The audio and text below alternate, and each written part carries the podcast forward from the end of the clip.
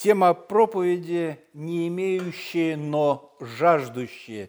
И э, вы правильно догадались, конечно же, что речь пойдет об одной из э, заповедей блаженства, которые записаны в Нагорной проповеди Господа Иисуса Христа в Евангелии от Матфея, 5 глава. Конкретно это э, четвертая заповедь блаженства. Евангелие от Матфея, 5 глава, 6 стих. «Блаженны алчущие и жаждущие правды, ибо они насытятся». Как неоднократно мы говорили с вами, и вы прекрасно это помните, что во многих отрывках э, э, синодального перевода э, надо очень осторожно относиться к слову «правда», потому что зачастую и чаще всего смысл э, для сегодняшнего времени – это праведность. Это праведность и греческое слово древнегреческое, которое там стоит, дикасунин, как раз э, и является праведность. Но алкать тоже э, не современное слово. Мы не говорим, что люди алчут где-то, ну, алчут, желают что-то страстно, но вообще алкают, алкают, конечно, не алчут, алкают. А, и э, это голодают, это голод. А, и в действительности, в действительности это довольно такой э, потрясающий текст, несмотря на то, что здесь у нас раз, два, три, четыре, пять слов и предлоги, а, тем не менее он довольно, довольно объемен. Потому что в этом тексте, в этом отрывке мы видим, во-первых, мы видим людей, во-вторых, мы видим их состояние, они голодают и они жаждут. А, и кроме того, мы видим определение этих людей, потому что они блаженны. Блаженны, опять же, не в смысле э, современного блаженный, как переводят это, как будто немножко тронутый а, или ненормальный. Нет, благословены Богом. А, тоже их определение. А, и еще видим здесь великолепное, великолепное обетование, обещание, что эти люди, которые жаждут и которые голодают, они насытятся, они получат все им необходимое, то, чего они хотят и о чем жаждут.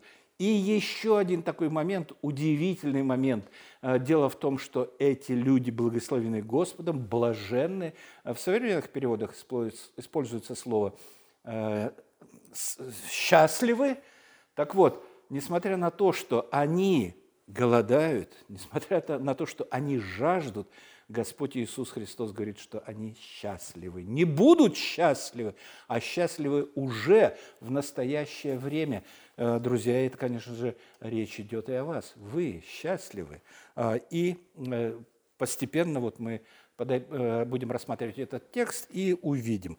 Сначала, сначала я хочу сказать о, ну, или заострить наше внимание на состоянии голода и жажды – в действительности это совершенно э, жуткое состояние. Оно реально страшное. А, и э, голод и жажда э, обуславливаются отсутствием еды и питья, воды, простой воды. А, и, но здесь речь не идет о физическом голоде, потому что мы видим, что речь идет о праведности – а если мы говорим, э, но параллели э, здесь очевидны совершенно, э, и параллели идут с физическим состоянием человека, который голодает и который жаждет. Я думаю, что большинство из нас, подавляющее большинство из нас в действительности не знает, что такое голод. Да, мы жаждали, когда пересыхала Э, во рту, когда очень хотелось пить, вот пить, пить, пить. И опять же, это было э, не смертельно, как бы мы попили и все. А вот голод, голод – это страшно. Это страшное состояние человека, потому что когда наступает голод, э, то, то человек просто начинает сходить с ума и идет на совершенно какие-то Э, жуткие действия. А, и история знает, и в Библии записаны истории о том, что голод приводил даже к каннибализму. А, и э, история, пожалуйста, недавняя история э, Советского Союза, то есть той страны, где частью которой мы были, это гладоморы, э, не только в Украине, в Казахстане и по Волжье, да, и люди голодали, действительно голодали и умирали от голода. И, и также это состояние Э, осажденного Ленинграда. Мы знаем, что э, ужас доходил до того, что не просто каннибализм был, а, а ели своих детей, ели матери, ели своих детей. И об этом же говорит Библия. Посмотрите, Библия говорит, э, плач Иеремии, вторая глава. Посмотрите, возри, Господи, и посмотри, кому ты сделал так, чтобы женщины ели плод свой, младенцев, вскормленных ими. То есть, понятно, я, я не знаю, я не могу себе представить, э, что это такое.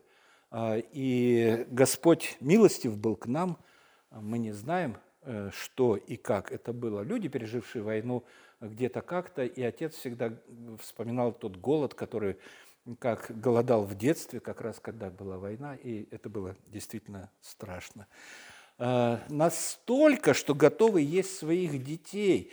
Но там в Библии еще есть э, моменты, когда что люди, э, извините, но это написано в слове, испражнения свои ели.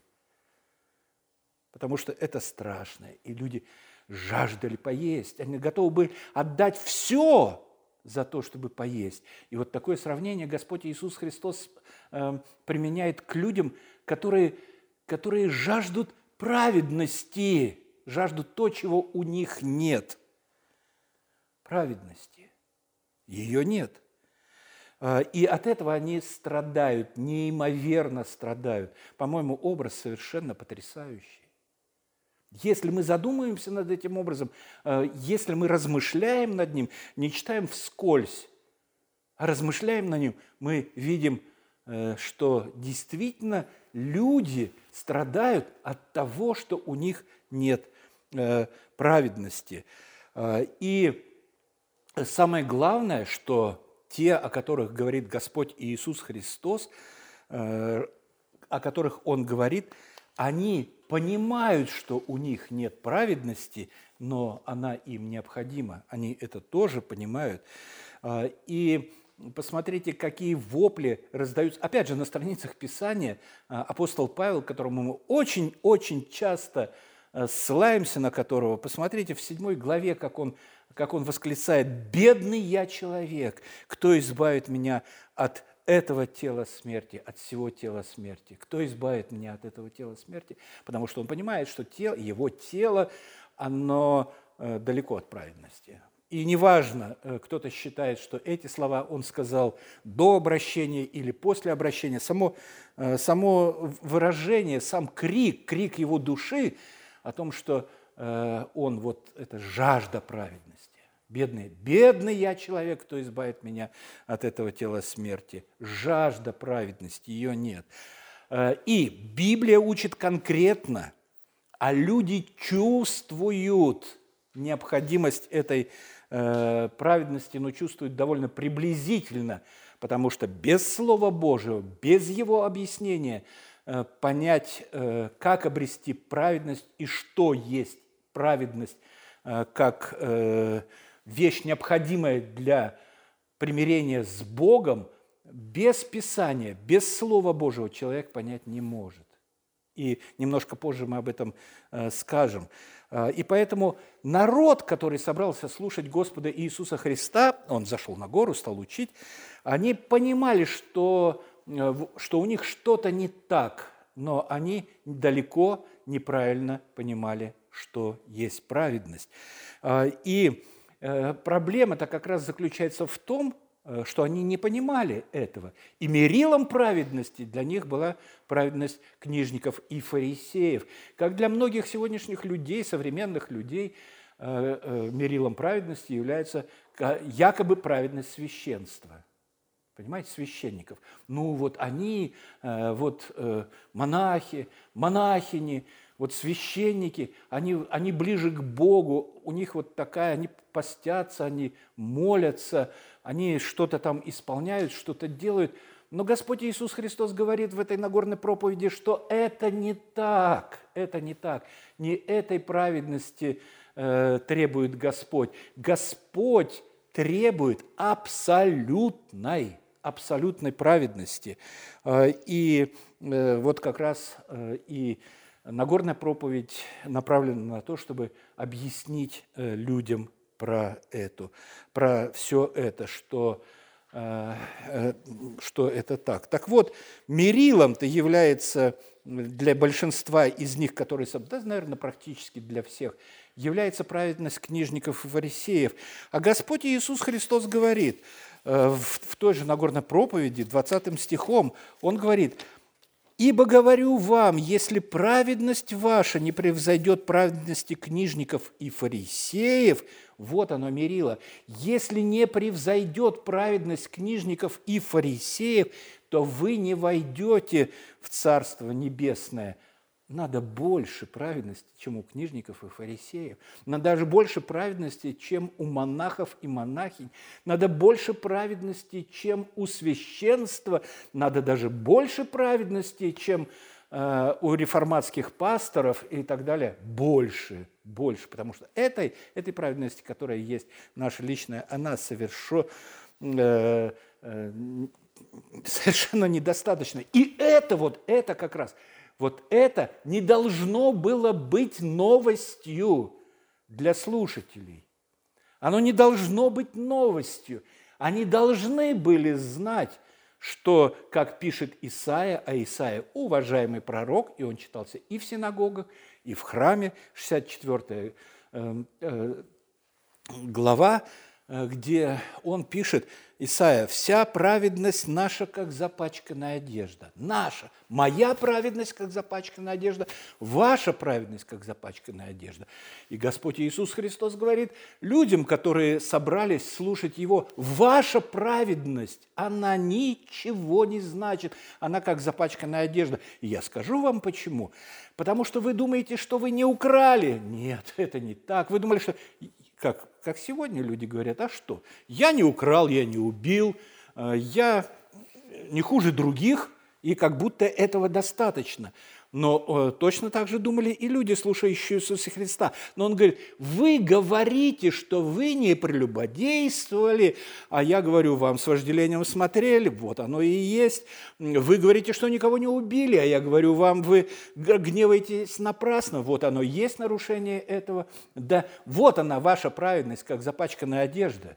Вот она, праведность, как запачканная одежда. Э, и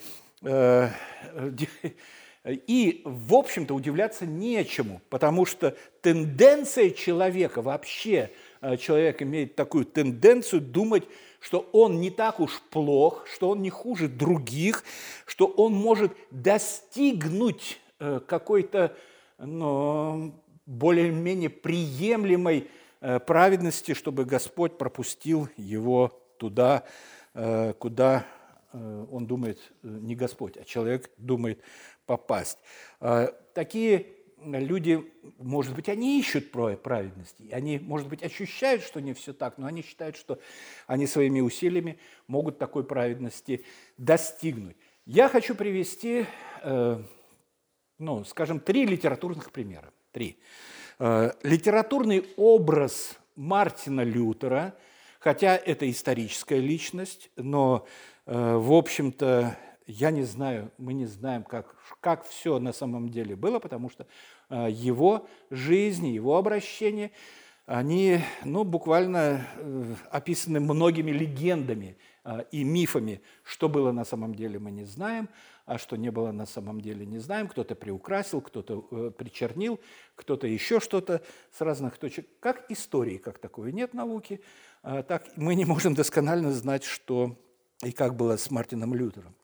Э, отец Сергий э, из э, одноименной повести Льва Николаевича Толстого и сам Лев Николаевич Толстой. Вот они все эти люди, все эти люди, вымышленный отец Сергий, исторический Мартин Лютер и Лев Николаевич Толстой, историческая личность, все они искали праведности. По том, что мы знаем о Мартине Лютере, я имею в виду реформатские или протестантские источники, он упорно искал и, в общем-то, Э, нашел. Э, а, скажем, э, непротестантские источники говорят, что был монахом, стал пьяницей. Вот таким вот образом каким-то, да еще и прелюбодеем женился, нарушил обед. И оставим все, все это как есть, но я хочу просто как к литературным образом обратиться. Лютер мучился от того, что у него нет праведности. Он жаждал ее, он хотел, он пытался исполнять все законы, не получалось, не получалось.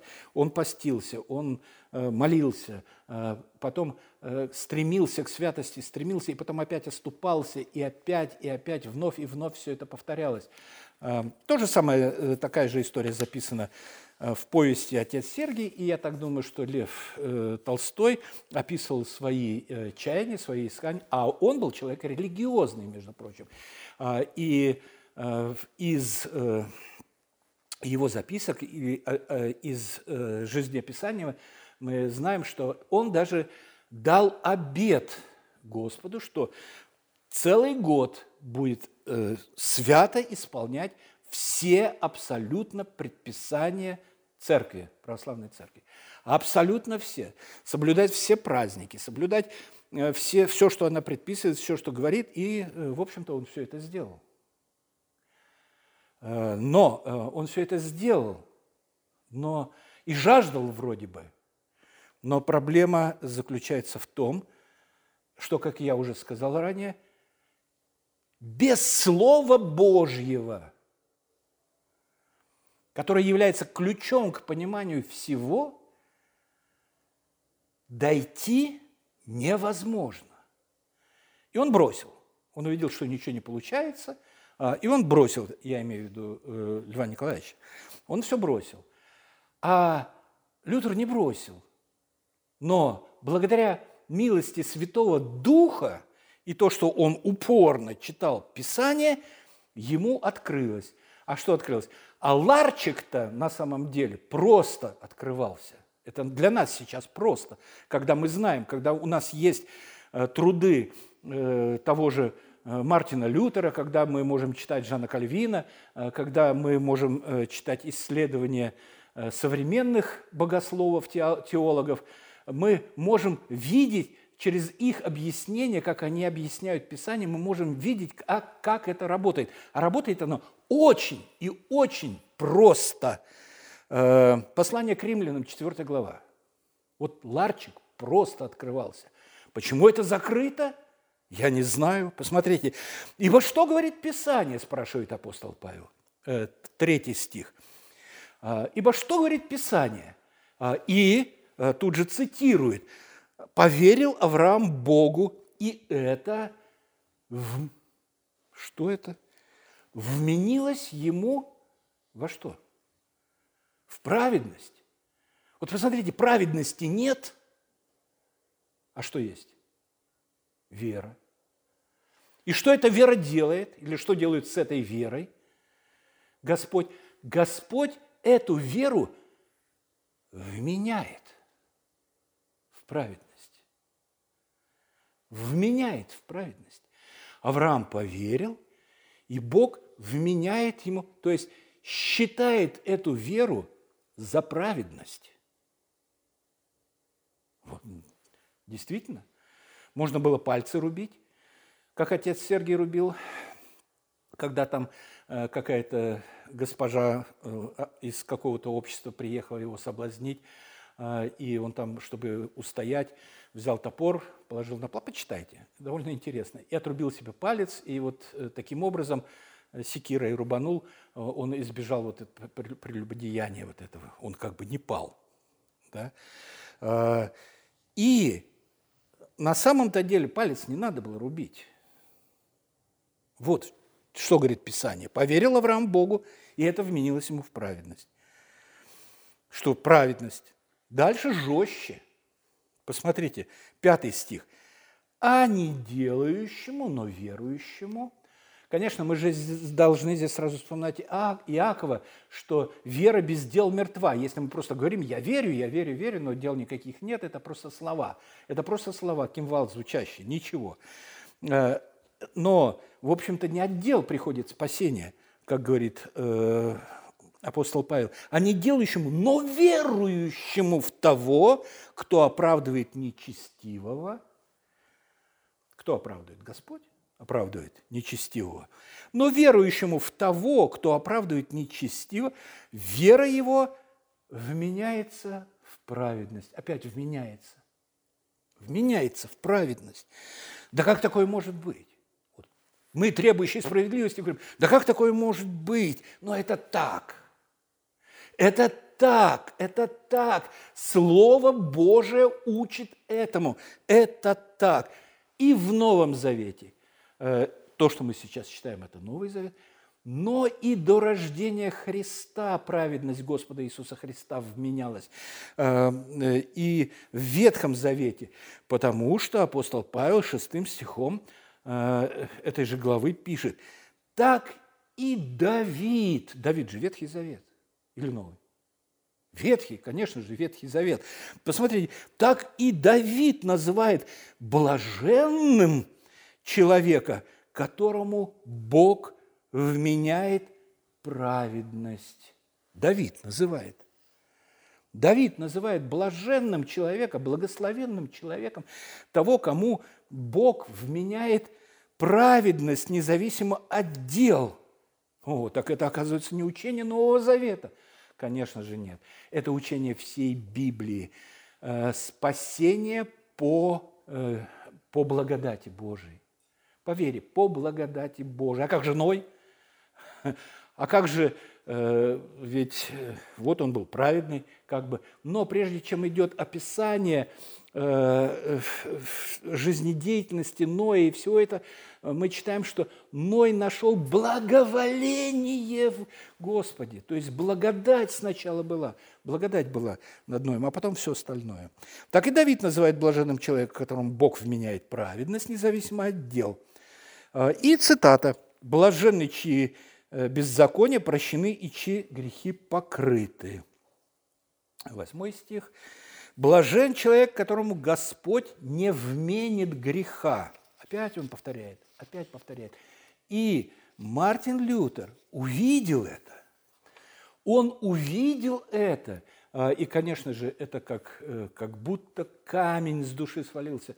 Вот он жаждал праведности, он жаждал праведности, он хотел ее, и он понимал, что он не может ее достичь. Он, да, страх присутствовал, безусловно, потому что он верил, он реально верил в существование ада, и он реально верил, что э, его дорога туда, потому что он видит, как будто вокруг есть люди, которые исполняют Слово Божие, которые точно так же постятся, молятся, и думал, что у них мысли чистые, сердце у них чистое. Он только видел свое сердце, что оно нечистое, то он видел, что оно греховное, и все помыслы его зло во всякое время. Он свое сердце видел, их не видел, думаю, может быть, кто-то все-таки вот так. Оказывается, нет, никто вот так, никто вот так. Ибо крайне испорчено э, сердце человека, говорит Слово Божие. Никто вот так, никаким образом, э, никаким образом. Э, и, и Поэтому посмотрите, опять же, вот эти поразительные, совершенно поразительные слова, которые мы читаем вот здесь, вот, ну есть же, есть грех, понимаете? Грех-то есть, он присутствует, он никуда не делся. Но, э, но Слово Божие говорит, блажен человек, которому Господь не вменит греха. Он есть грех, есть. Но блажен, кому не вменит греха. А почему? Да потому, что он вменил этот грех кому? Спасителю. Вот как это работает. Он вменил этот, он никуда не делся, этот грех. Он вменил этот грех Спасителю.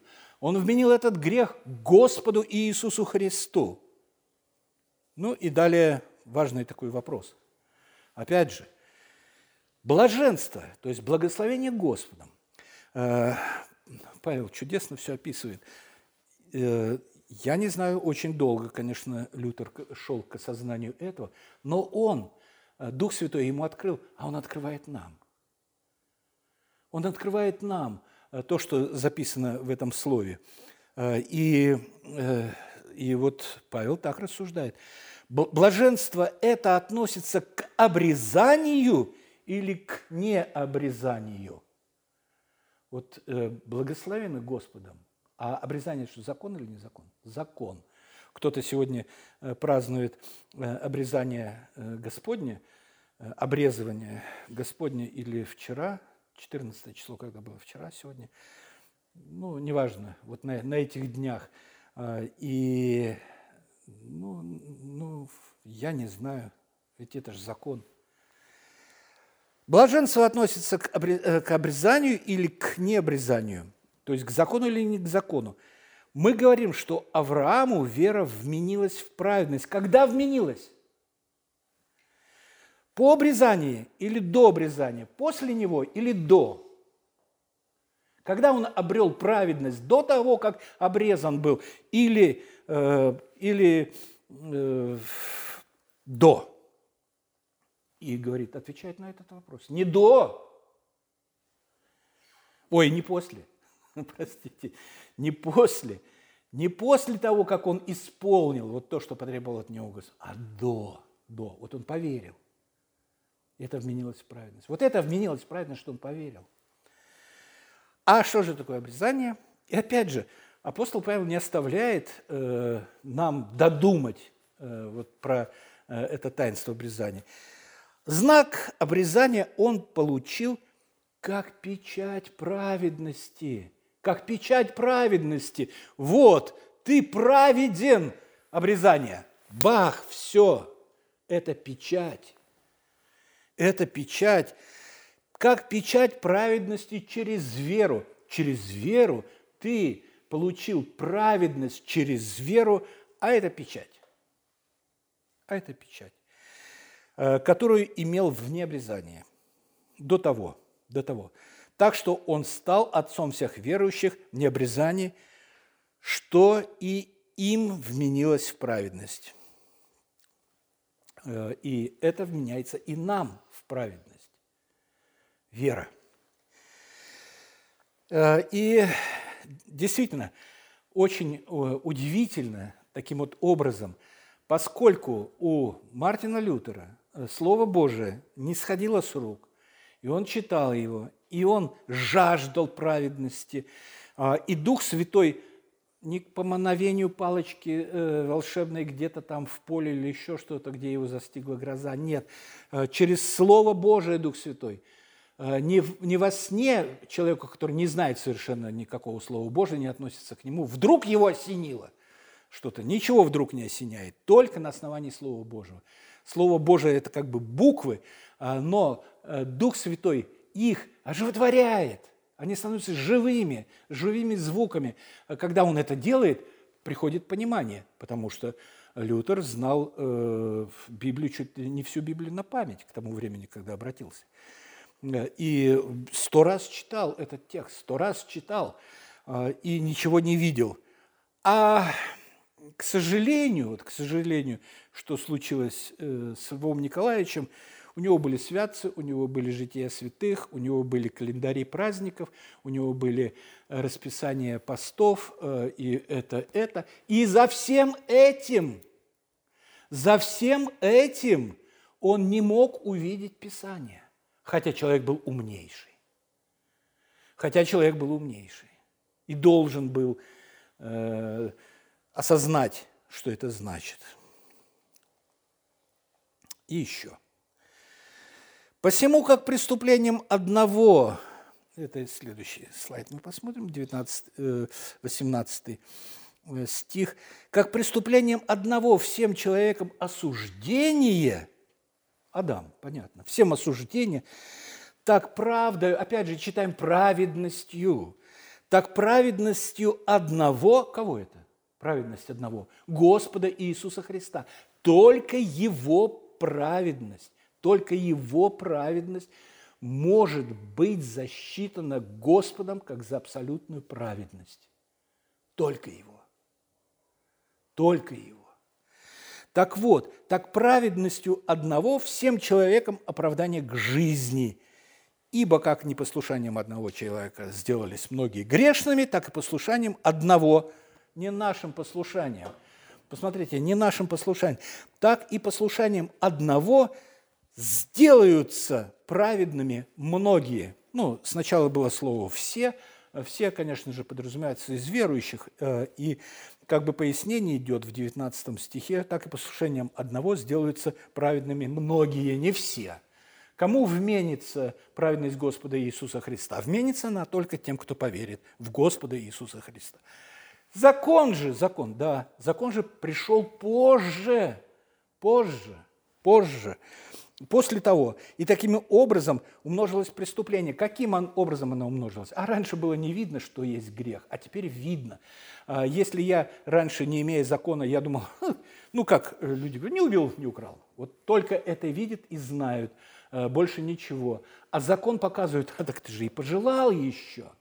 Ты же и позавидовал еще, ты же и лжесвидетельствовал еще, ты же много что делал еще, и поэтому у тебя могло быть только два греха, которые ты, в общем-то, и ты их воспринимаешь неправильно, не украл, не убил. Но к этому еще, оказывается, прибавляется, э, раскрываются эти два греха больше, и, остальные, их уже огромное количество, огромное количество. А когда умножился грех, стала призабиловать благодать дабы как грех царствовал к смерти, так и благодать воцарилась через праведность к жизни вечной Иисусом Христом Господом нашим. Ну что сказать? Ну что сказать на это? Я не знаю, что сказать на это. Э, и э, помните вот обетование, с которого э, мы начинали? «Блаженные алчущие и жаждущие правды, ибо они насытятся». Они получат. Они получат по вере эту праведность, по вере. По вере, по вере что праведность дается э, Господа Иисуса Христа, вменяется по вере. Это одна праведность.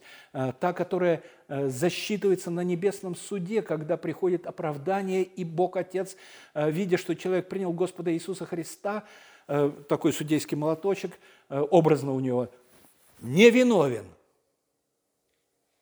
Невиновна. Но, как говорит апостол Павел, бедный я человек, кто избавит меня от этого тела смерти, а тело-то еще, оно же, грех мы говорили, никуда не делся, а оно еще, еще есть.